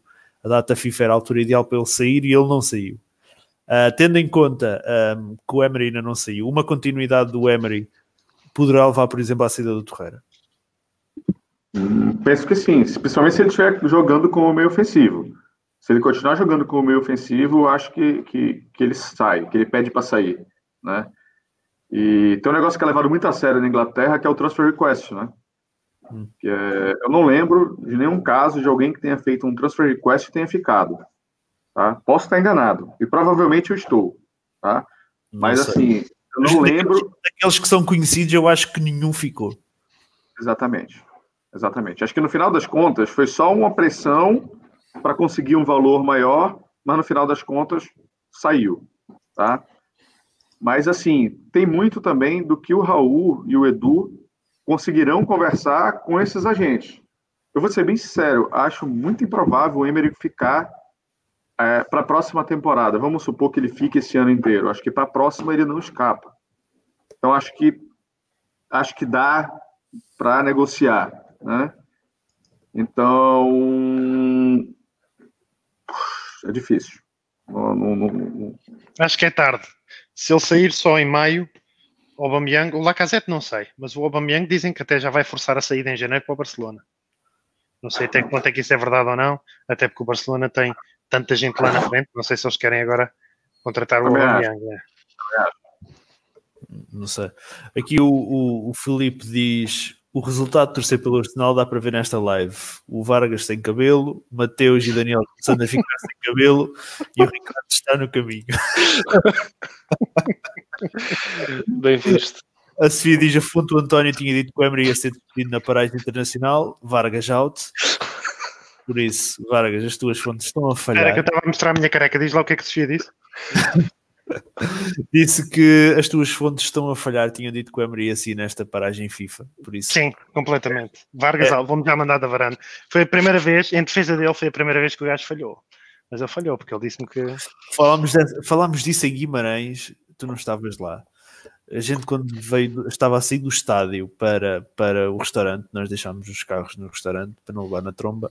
Ah, falámos, falámos disso, estávamos a dizer que a tua fonte no verão não falhou nada. Tipo, Nada. até, até tinha previsto uma, uma surpresa, não era uma grande contratação, era uma surpresa para o último dia de mercado. E a surpresa foi David Luiz. Sim, por E a gente foi. disse, a tua fonte não falhou nada, falhou desta vez. A Sofia teve Falhou, razão. falhou. Eu acho que sem razão, mas a gente pode falar sobre isso. Eu acho que é mesmo aquela questão que estávamos a falar de, no outro dia de o Raul estar completamente convencido de que o Emery é a pessoa, o homem para o... Pode ser uma questão de eh, o Raul estar convencido, pode ser uma questão de eh, patriotismo. Não. Talvez. Por isso é Mas que o Mourinho quer, quer levar o Luís Campos para o Tottenham, assim não quer despedir. Só uma dúvida. A tua fonte dizia que quem era o Mourinho? Ou só Não, não, a que- minha, a minha fonte só dizia que, que ele ia ser despedido ah, durante o International Break. A data FIFA. Sim. Ok. Essas fontes. Ok, muito bem. Eu nem sequer sei quem é que eu conheço, é uma pessoa que eu conheço do estádio de lá, quando eu vivia em Inglaterra, já é sócio do Arsenal há sei lá quantos anos, 30 para aí. Não sei quem é que, ele- mas o que é certo é que ele de vez em quando mandava-me os bitites e acertava sempre. E quando foi este verão, eu falo com ele por WhatsApp e ele de vez em quando mandava e acertou sempre. Hum, Acertou ok. sempre. Muito bem, Mateus, estavas a falar do, do, do, do Mourinho. Ahm, nós vimos o, o Tottenham, e não querendo agora aqui centrar atenções no rival, mas nós vimos o Tottenham a despedir o Pochettino, que segundo, segundo os adeptos deles, eles, eles lá sabem a vida deles, ah, o Pochettino foi o melhor treinador da história do clube. Ou, pelo menos era muito querido entre, entre, entre os adeptos do Tottenham. Ah, e vimos o, ele a ser despedido. Ah, e, e no caso do Arsenal, vimos o, os, os responsáveis do Arsenal um, agarrados uh, ao Emery. Uh, até que ponto é que isto faz sentido? Os, os, os, responsáveis continuarem assim nesta, nesta, nesta atitude, porque só se estão a queimar a eles, não? Uh, Porque neste momento, se nós formos a, a ter que criticar alguém, já terão que ser os responsáveis do clube, já não. Se calhar já, até já deixamos de criticar a Emery pelos maus resultados, não? A gente vai voltar para um assunto que eu acabei de falar ainda agora. Me corrija se eu estiver errado. Vocês sabem por que, que o Pochettino foi demitido? Hum. Por Porque está tendo. Por quê? Por causa do dinheiro. Ah, o Pochettino, desculpa. Por que, que ele foi demitido? Não sei. Não. Porque está tendo um. Vai ter um documentário, um seriado, alguma coisa da Amazon, Oh, Deus, Tottenham. sério? Eu, eu Ah, vi isso, mas, tipo, mas porquê? foi de contra as câmeras no gramado. Ele já estava de saco cheio, que aquilo estava atrapalhando. Ah, Foi por isso que ele foi demitido. Ninguém demite o cara. Ninguém demite. Bom, o que eu escuto é isso. O que eu li, que eu li é isso. né? Ninguém demite o técnico finalista da última Champions League, que por causa dele, eles têm nos últimos 3, 4 anos ido para a Champions League, por causa de, de, de resultados de três meses. Ninguém faz isso. Não, não dá para ser imediatista a esse ponto. Ele, ele, não, ele não tem um histórico. Né? Ele não tem um histórico de derrota. Né? Não, é, não é. Calma, isso, isso é relativo também, né? É, eles não ganharam porra nenhuma. Isso é fato. Tá? Mas, Mas- não ganharam, mas era um treinador que era querido pelos adeptos. Mas eles subiram de, de patamar, claro, pô. Não tem como ele não ser querido. Ele levou os caras à final da Champions League, coisa que eles nunca pensavam na história da vida deles do que ia acontecer. Não tem como. Foi em maio, a final. Junho, julho, agosto, setembro, outubro, novembro. Seis meses depois, duvido alguém colocar dinheiro e dizer que seis meses depois, o time estava demitido. Não, isso, isso é verdade. Mas repara numa coisa, ele já não ganhava para a Premier League fora de casa desde janeiro. Os jogadores não estavam com ele, ele já tinha perdido o balneário. Bem, É, ó, Vargas. Há Então, jogadores, há jogadores que tinham dito que queriam sair e provavelmente ainda devem querer sair, mas, por exemplo, o Eriksen acho que era um deles. Mas veja, é, Vargas, isso tem um- o problema ali não é o Pochettino. O problema é o seguinte: o Tottenham construiu um estádio que saiu quase o dobro, ou mais do que o dobro do que eles planejaram.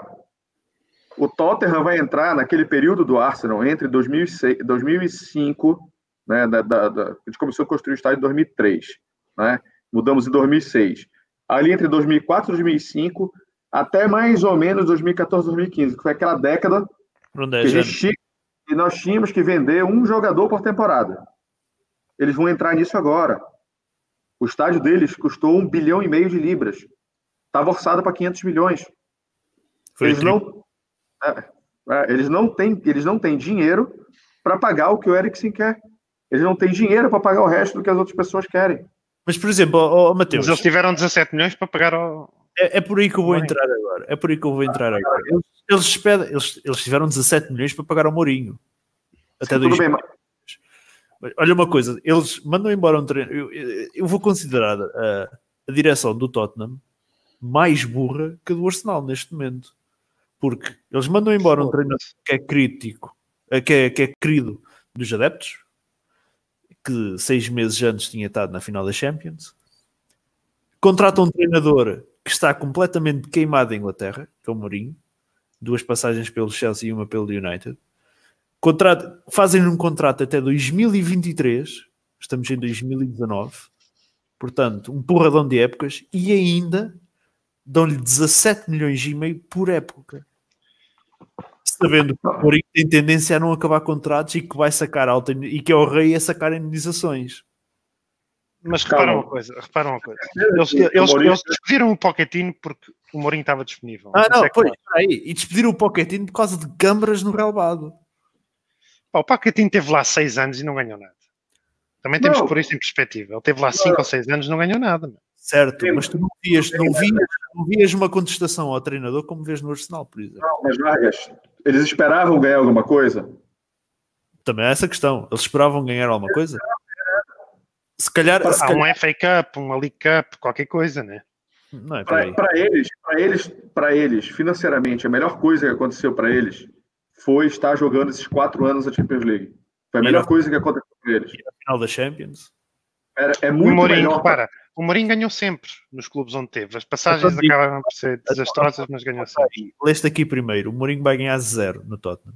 Zero. E não, chega, não digo que não. Não, não digo que chega não. ao final do contrato. Talvez, mas vai acabar à frente do Arsenal este ano, por exemplo. Está bem, mas vai ganhar zero. O Pochettino tem acabado à frente do Arsenal e não é por, não é por causa disso que deixou de ser despedido. O Pochettino acabou à frente do Arsenal dois anos, acho eu. Em seis. Nos últimos dois. Sim, dois em seis. Não, não. Não? Foi mais. Pelo menos Não, é a terceira época na Liga Europa foi os últimos dois. A gente, no anterior a esse foi quando o Leicester foi campeão, o Arsenal foi segundo lugar. É verdade. Verdade. E antes disso era todos os anos era St. Catherine's Day. Ah, eu acho- anos. É verdade. Já tem dois, pode ir para o terceiro. Acho que é isso mesmo. Pode ir para o terceiro, sim. Ok, mas pronto. Uh, vamos tirar aqui uh, as atenções do Tottenham. Oh, homem, eu chamaria Pochettino para o Arsenal. Ou ele ou Sim. Alegre.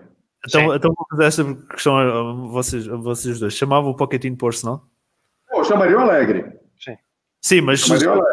mas por um exemplo, eram contra uma, uma contratação do Pochettino? Eu iria. Eu- um dos dois, para mim, eu estaria satisfeito. Um treinador que não ganhou nada? E até acho que, sim, até acho que, até acho que ahm, o despedimento do Pochettino é muito mau para o Emery e para o Raul. Porque agora não é só, é pá, o Arsenal não faz nada. Agora, o, o Tottenham fez, despediu. E a gente pode falar mal do Mourinho, e se calhar o Mourinho daqui a, três jogos vai estar na merda. Mas, primeiro jogo, matou logo um borrego de 11 meses. 11 meses que não ganhava fora para a Premier League. Matou logo o borrego. Foi no West Ham, não interessa onde é que foi. A gente vai a tantos sítios diferentes e fáceis e nunca ganha. De maneiras que agora é, o Arsenal não faz nada, o Tottenham fez, não só o Pochettino está disponível, mais um que está disponível, como ah, ah, o Tottenham mexeu, e se o Tottenham começar a ter resultados, né, é mais um ponto de pressão para, para, o- para o Raul e para o Edu, e não só para o Emery, porque eu acho que isto já chega ao Raul e ao Edu. Isto para mim já é um problema dele, não é só um problema do Emery. Daniel, estás aí muito calado. Não, concordo. Isso eu, eu também aceitava na boa o, o, Pocket, o Pochettino. No, aliás, acho que neste momento até é a opção, a melhor opção que nós temos no mercado é considerar que o Alegre dificilmente caiu por aqui. Um, em relação ao facto de ele não ter ganho nada, também é como acho que até o outro estava a dizer, uh, não me parece que o objetivo, ou melhor, não me parece que tivessem, tivessem uma equipa para, para tal. E opa, ganhar uma FA Cup, uma League Cup, o Wenger também ganhou nos, últimos anos e honestamente também não mudou assim grande coisa. Desculpem. Um, por isso, eu acho que ele vai acabar por ganhar. Eu acho que ele vai ser um treinador que vai ganhar muitos títulos. Um, eu até acho que ele consegue arranjar um clube melhor que o Arsenal neste momento. E falou-se muito durante muito tempo da possibilidade dele até ir para o Real Madrid e isso tudo. Obviamente que esta última época também não acaba por não ajudar muito, mas acho que ele consegue, consegue arranjar um clube em melhores condições para, para vencer títulos. Por isso, uh, e há que sempre aquela questão do, do facto de ele também dizer que nunca na vida ia para o Barcelona, por já ter estado no espanhol hum. e ter dito o mesmo. Agora, claro, também o Mourinho disse o mesmo do Chelsea e, e foi despedido e foi para lá, não é? Por isso, Sabes o que é que o Mourinho respondeu quando lhe perguntaram isso na conferência de imprensa? É isso, before I was sacked. Exatamente. Por isso há sempre essa possibilidade e, e espero... Perguntaram ao Mourinho, diz lá tu, diz tu, Daniel. Não, perguntaram ao Mourinho porque é que ele em 2015, salvo erro, disse que nunca na vida ia treinar o Tottenham por causa da ligação que tem aos adeptos do, do Chelsea. E perguntaram sobre isso e ele disse uh, then I was sacked, uh, depois foi despedido. E como sendo motivo, ou seja, foi despedido, acabou a ligação, pode perfeitamente treinar o pode perfeitamente treinar o Tottenham. Exatamente. Foi engraçado, acho que era a melhor resposta que ele podia ter tido. Opa, obviamente que esse tipo de situações uma pessoa tem que, tem que levar de uma forma muito, muito light. E eu espero, gostava muito que fosse o caso do Pochettino e gostava muito que eu conseguisse trazer para aqui, porque eu acho que no Arsenal vai, acabaria por conseguir coisas melhores que conseguiu no, no Tottenham. E aqui há, existe, existe uma, uma questão financeira bem diferente daquilo que existe no Tottenham, ainda agora para mais com a questão do, com a questão do, do estádio. Existe neste momento um investimento no clube a nível de jogadores, no último mercado, que foi muito bom, que, que talvez não acontecia no, no Tottenham. E acho que ele conseguiria fazer bem melhor e para mim era a minha escolha neste momento. Hum. Considerando não. sempre que eles estavam buscar um, um, treinador que esteja livre e se, se caso mesmo o Emery vai embora. É, mas precisa também levar em consideração as condições pela qual o Pochettino saiu do Tottenham. Né? Então, se ele saiu obrigado, se ele saiu obrigado, às vezes, a, depender de como ele saiu, vir para cá seria uma, uma, uma forma de, de, de, de, mostrar que ele estava errado ou alguma coisa nesse sentido. Né? Precisa ver como é que isso foi feito. Se isso foi feito amigável. Não deve ter é sido muito amigável. É mais improvável que isso não, não me acredito que o, que o Pochettino tenha levado o despedimento na boa. Eu acho que não. Com a história toda que teve recentemente, também não me parece. Não, também não me acredito. Uh, mas pronto. Uh, vamos, vamos, vamos aqui avançar. Uh, Mateus, os jogadores, os jogadores também não devem ser, uh, e, e, para acabarmos o podcast, que já vai longo, os, os, jogadores também não devem ser responsabilizados por, por este momento. Que a gente tem andado aqui a dar porrada no Emery e na direção, mas os jogadores também não têm a sua cota parte de culpa. Claro que tem, pô. São eles que entram no campo. São eles que tocam a bola, o treinador não chuta, o diretor não chuta. Eles também têm culpa, eles também têm parcela, né? Eles para... tirando, tirando se calhar aquilo que a gente vê, as críticas ao Chaka uh, e, e, que aconteceram ano passado ao Mustafi, parece que tudo o resto vai passando ali entre os pingos da chuva. É porque a, a gente acaba, isso, acho que isso é meio, meio, comum do ser humano assim, né? A gente procura achar um vilão. Bote né? Não, é, é, assim, se, se, você for olhar, assim, não, não dá para chegar e falar assim, olha, a culpa é de 10, 15 que estão ali. É muito mais fácil falar e lembrar da merda que o Sócrates fez no último jogo, quase que ele entrega o gol. É muito mais fácil lembrar dessas coisas. É mais fácil lembrar das patetices do Mustafi. Era uma né? cópia do gol do Watford. É, é, é, mais fácil lembrar da, da, da, da quantidade de, de, de, de, de gols que o Chaka entregava, né? É muito mais fácil tudo olhar e achar, assim, pô, culpa é de A, ou de B, ou de C, né? Mas onde, na realidade, se, se fosse de uma ou duas peças, né, vamos, vamos lá, exemplo. Ah, a culpa é do Davi Luiz e do Sócrates. Legal, a culpa, é do Davi Luiz e do Sócrates. Se a culpa fosse dos dois, a gente teria feito 5, 6 gols e ganhado de 6 a 3. Hum. Por causa da merda deles dois lá atrás. E nem isso mais está acontecendo. No início a gente ainda, ainda olhava e falava assim, pô, o ataque está bem. O problema era a defesa, é só ajustar a defesa. Hoje nem tanto. Né? Hoje nem tanto. O Aubameyang, quantos, quantos jogos faz que o Aubameyang não faz gol? Uns 4 ou 5? Não sei, sou vendo. Não sei. Não fez neste, não fez no Leicester. Uh, não jogou com o Vitória. Não sei, não sei. Pois é. Mas pelo menos já dois jogos que não faz gol, sim. Okay. E, e então, o próprio Lacazette também foi só o terceiro gol, esta, uh, três gols esta temporada, três ou quatro, quatro. gols mais. Não, quatro. Ele, ele, fez dois no último jogo. Os dois, dois. gols foram dele. Pronto, é o que Na Premier tem quatro. O Lacazette só tem quatro gols também. Tudo bem, mas precisa lembrar que ele ficou quase dois meses lesionado. Sim, não é mal, até. Para meia época. Pois é, a gente precisa lembrar disso. Não é, a gente não pode olhar o número assim sem, sem, sem ponderar. Ele ficou quase dois meses fora. Hum, okay. Começou em agosto, agosto, setembro, outubro, novembro. Ele ficou metade do campeonato fora. Ok, dou-te essa, dou-te o Lacazette, me sinto beijado. É isso. Ok. Eu esqueci de, eu esqueci de responder. Vargas, uh, o, os jogadores têm culpa também nesta situação? Não. Não. Imagina-te a ser gerido por um maluco. Não. e repara, se fosse um jogador que, que já foi em alguns jogos, alguns jogadores que tiveram aqueles erros.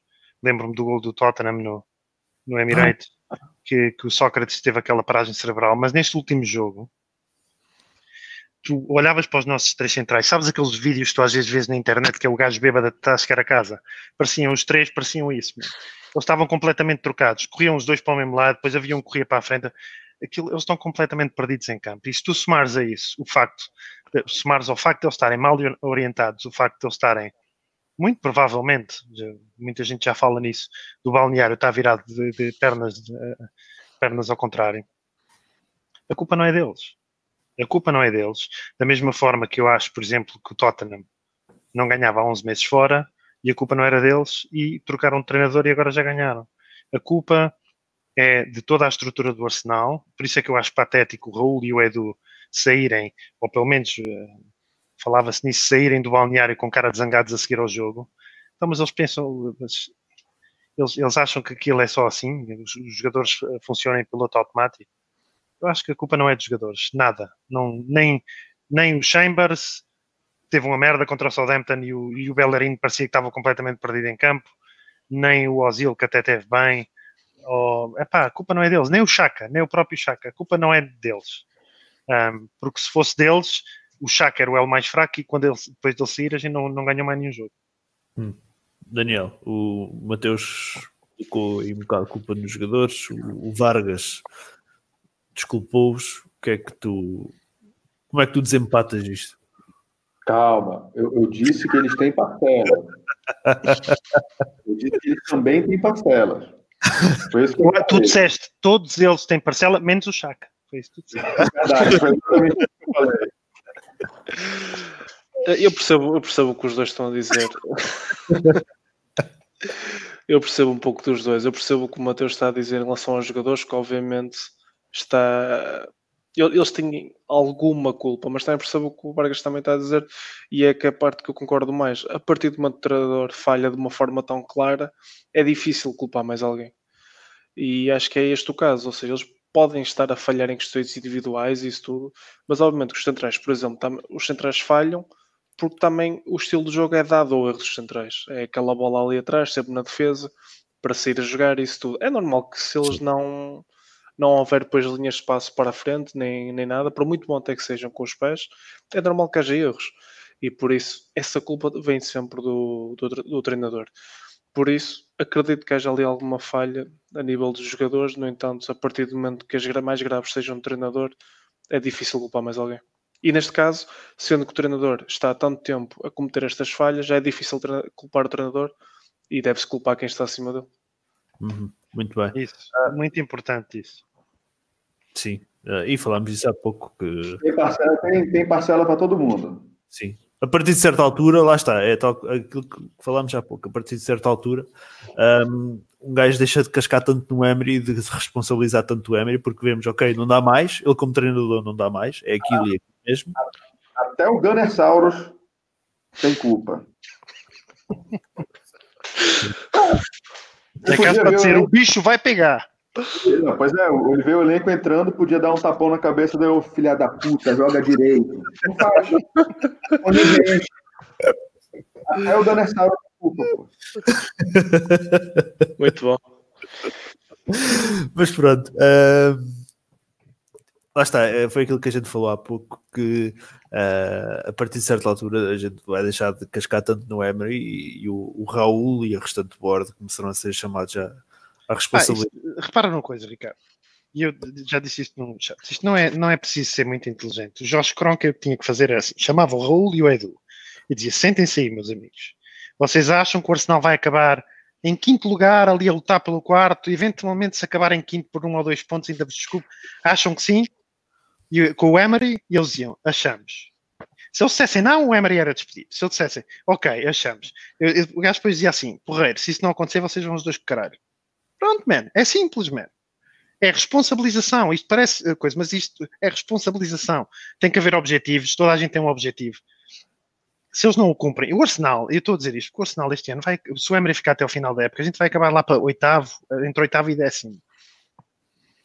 Vamos acabar entre oitavo e décimo. Não a menor dúvida. Estás muito confiante. Mano, a gente, já, a gente só faz merda há quase dois meses e ainda está em oitavo, man. Isto parece uma corrida de coxo, meu.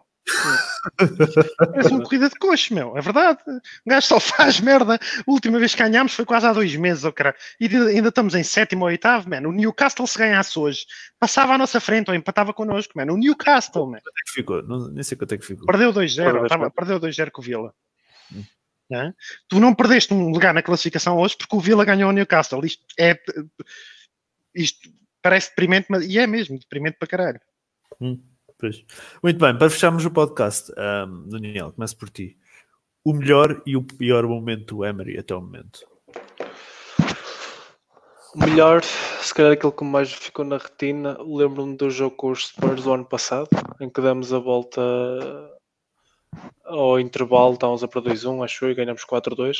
Isso foi daqueles jogos que eu pensei, é pá, foda-se, temos treinador, caralho. Agora com este gajo vai ser, vai ser diferente. E foi, foi para pior.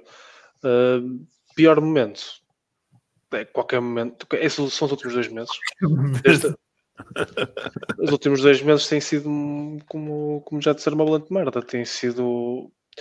Eu, eu, eu, de certa forma, nem sei se, se isto pode, pode ser pior. A nível de, de jogo jogado, a nível de todo o resto que anda ali à volta do futebol, acho que não pode ser pior. Mas a, a verdade é uma, enquanto enquanto ele continuar no cargo, vamos afundar cada vez mais. E é verdade que a competição neste momento está muito renhida, porque é, como o Bar estava a dizer, uma multa de coxo, uma corrida de coxo, mas a verdade é que de diferença pontual entre nós e o. Eu estava a ver agora, entre nós e o 16, o Everton são 3 pontos. Eventualmente eles vão começar a ganhar pontos. Eventualmente vão haver clubes que vão começar a distanciar-se.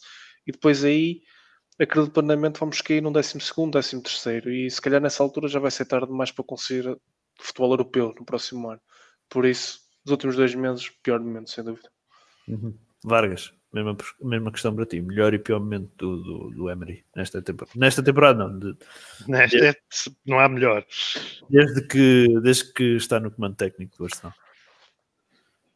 O melhor momento dele foram algum a forma em casa. Eu nem vou dizer os 22 jogos, porque se tu fores ver os 22 jogos, 6 são para a Liga Europa, portanto caga nesses. Sobram 16, que mesmo assim são muitos jogos. Uh, com League Cup e Premier League ao brulho, vá, que tenham sido 13, 12, 13 jogos de Premier League já é muito bom, 13 jogos sem perder na Premier League já é muito bom. Portanto, eu sim, eu dou valor, apesar de ter havido ali alguns empates ao brulho, eu dou valor a essa, a essa uh, série de 22 jogos dele, mas para mim o melhor foi a forma em casa.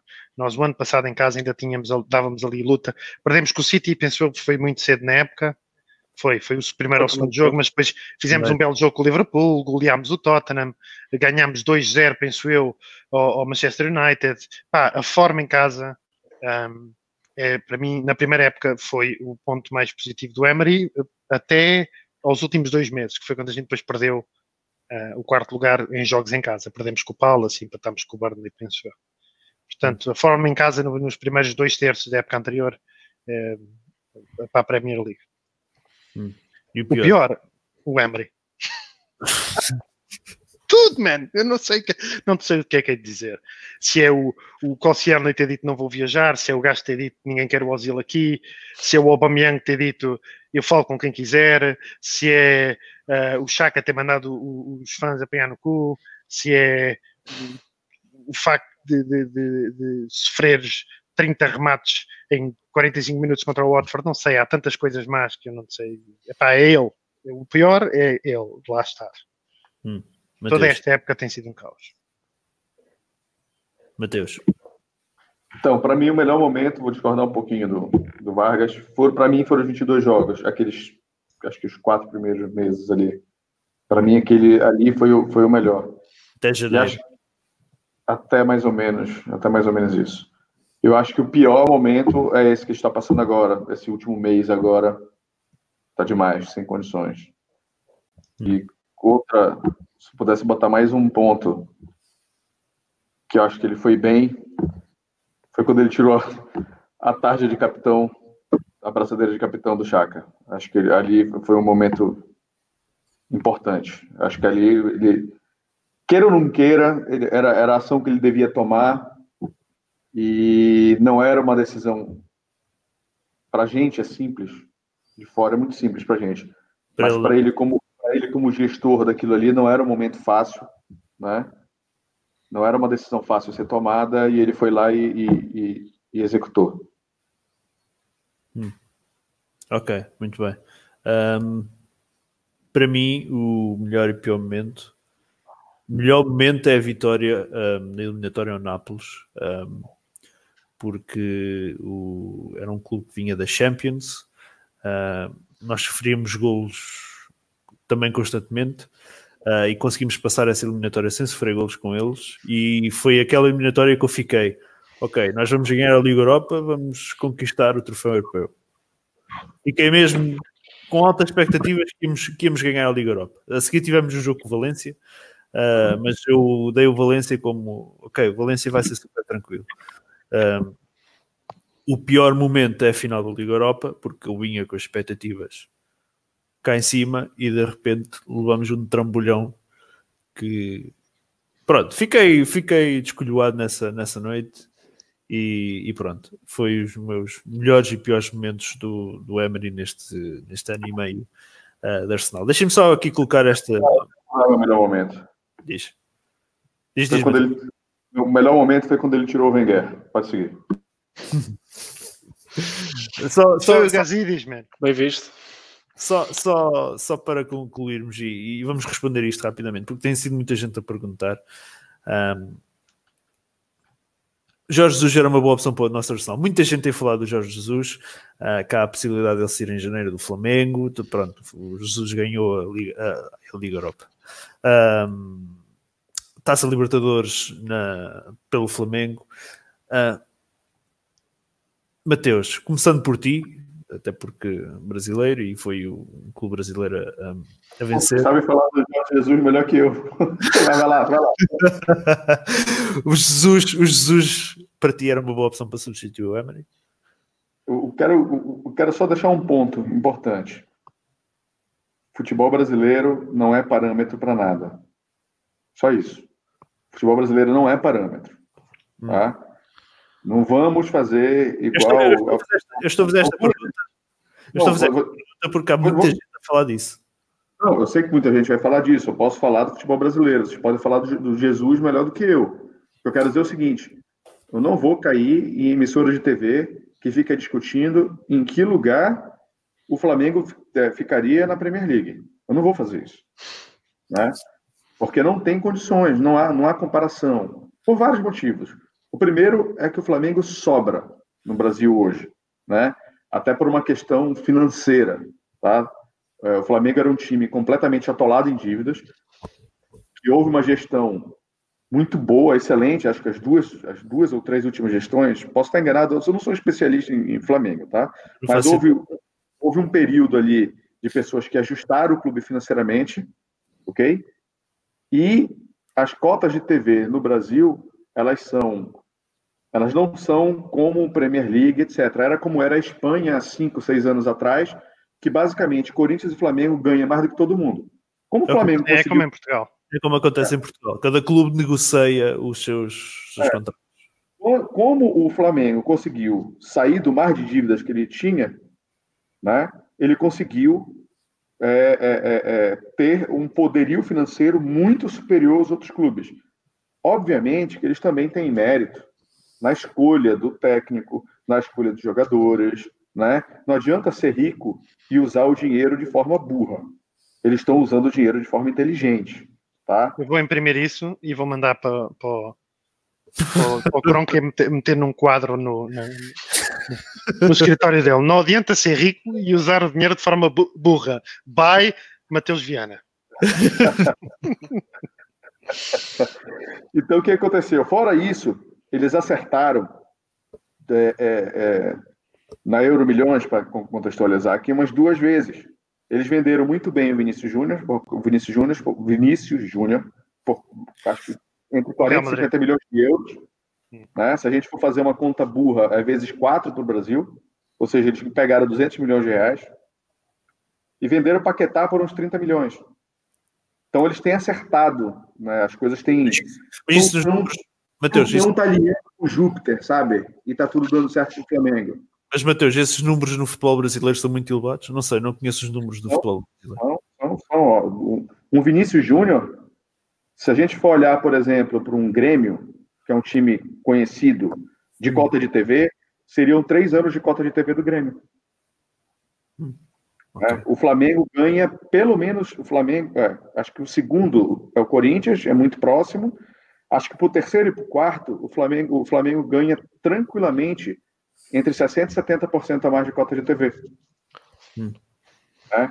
Fora tudo isso, o único que poderia competir de frente com ele era o Corinthians. Só que o Corinthians entrou numa dívida absurda por causa do estádio.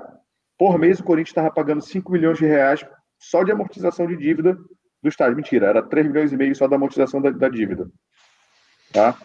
Então, a gente precisa olhar esse contexto. O Flamengo não tem com quem disputar, certo?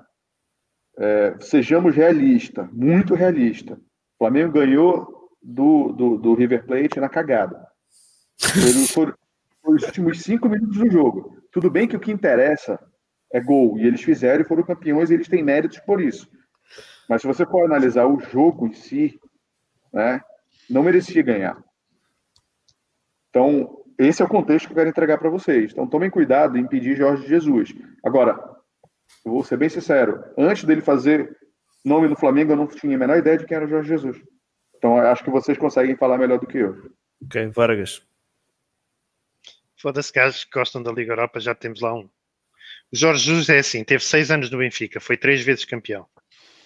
E o Benfica não é como o Flamengo, porque o Porto é realmente um adversário à altura e o Flamengo nota-se que não tem nenhum, mas ele foi três vezes campeão. Foi campeão nos primeiros dois anos, à altura do Lua de Mel, depois só fez merda durante três anos e depois foi campeão e saiu.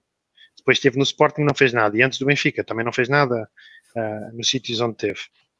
E no Benfica, a nível europeu, que é aquilo que conta mais, né, é o maior desafio, ele foi uma merda. Isso, tem dois, tem dois finais da Liga Europa perdidas, não é? Porque ter duas finais da Liga Europa para ele significa que ele, houve, nesses dois anos, não conseguiu passar o grupo da Liga dos Campeões. Hum. E um benfiquista que se preze quer é passar o grupo da Liga dos Campeões. E ele não conseguiu. Tanto que o sucessor dele, nos primeiros dois anos, passou o grupo da Liga dos Campeões mais vezes do que ele passou em seis. Ele em seis só passou uma, penso eu. Um, ele percebe de bola. Ele percebe de bola. Agora, se era o homem certo, não sei. Um, pelo menos é um treinador que, que nota-se que tem experiência, que nota-se que, tem, que já ganhou coisas, né? Um, e é um risco que eu estou mais confortável a ter, apesar de eu ter 99,9% de certeza que ele não vem. E é um risco, por exemplo, que eu não gosto de tomar com Artetas e com Leonbergs e com não sei o quê, se acho que, que, nunca treinaram, uh, para mim é demasiado arriscado. Bem, Daniel, uh, termino contigo. Jorge Jesus no Arsenal, não? Foda-se, eu arriscava, na boa. e honestamente, ele tem muitos defeitos. Como até já falaram aqui, é, é casmurro, é, é muitas vezes imprudente, pá, mas o, como a Vargas estava a dizer, o gajo percebe muito disto. E, e atenção, estamos a falar de um treinador de 65 anos, ou seja, quer dizer que o contrário, se calhar, de 90% da classe dele evoluiu ao longo dos anos, foi evoluindo o seu futebol, porque o futebol mudou muito nos últimos anos.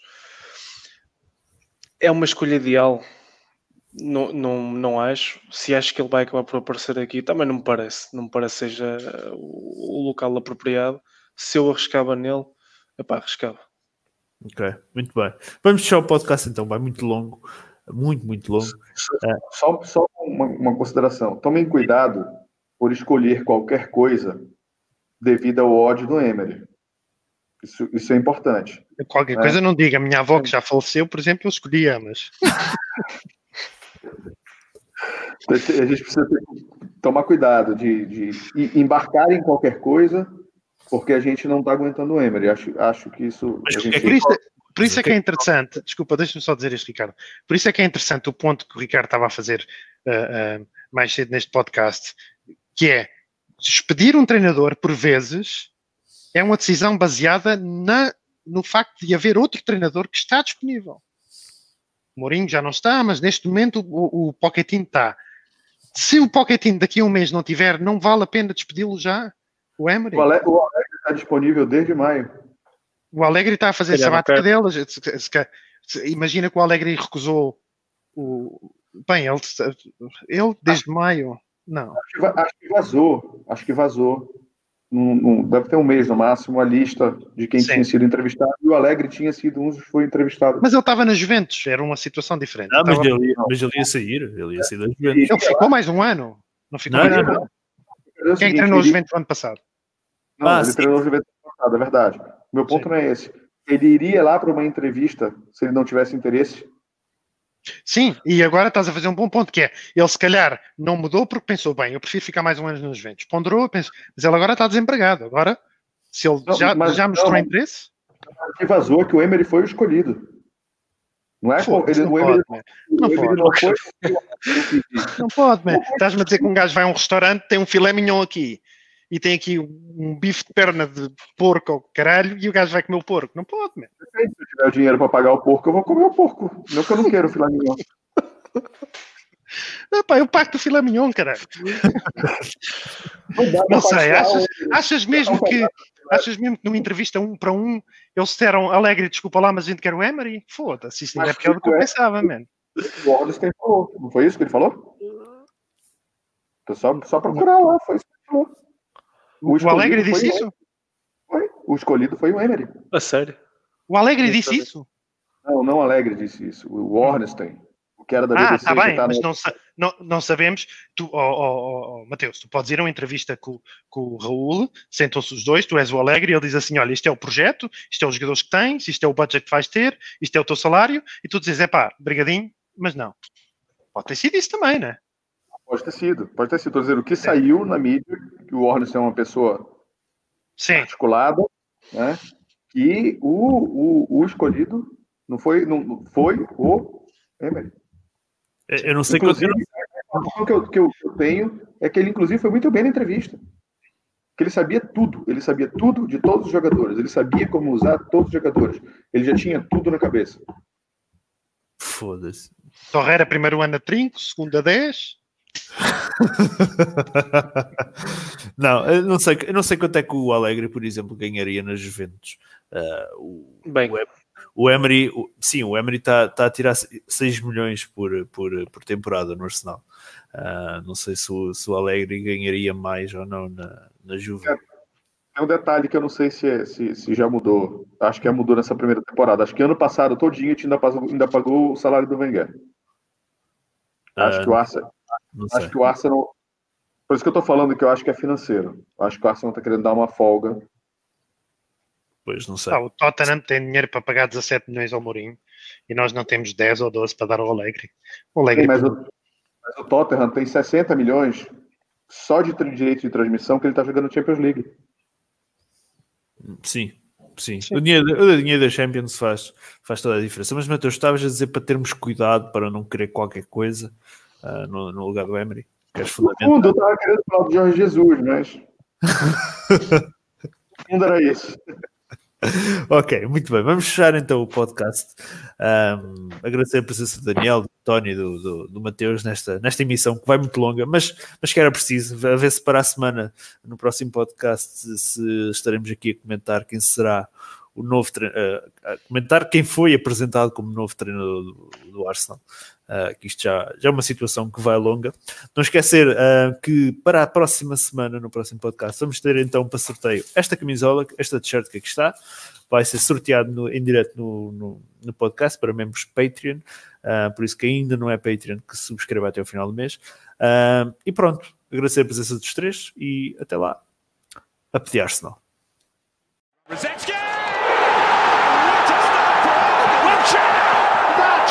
Just wonderful to watch.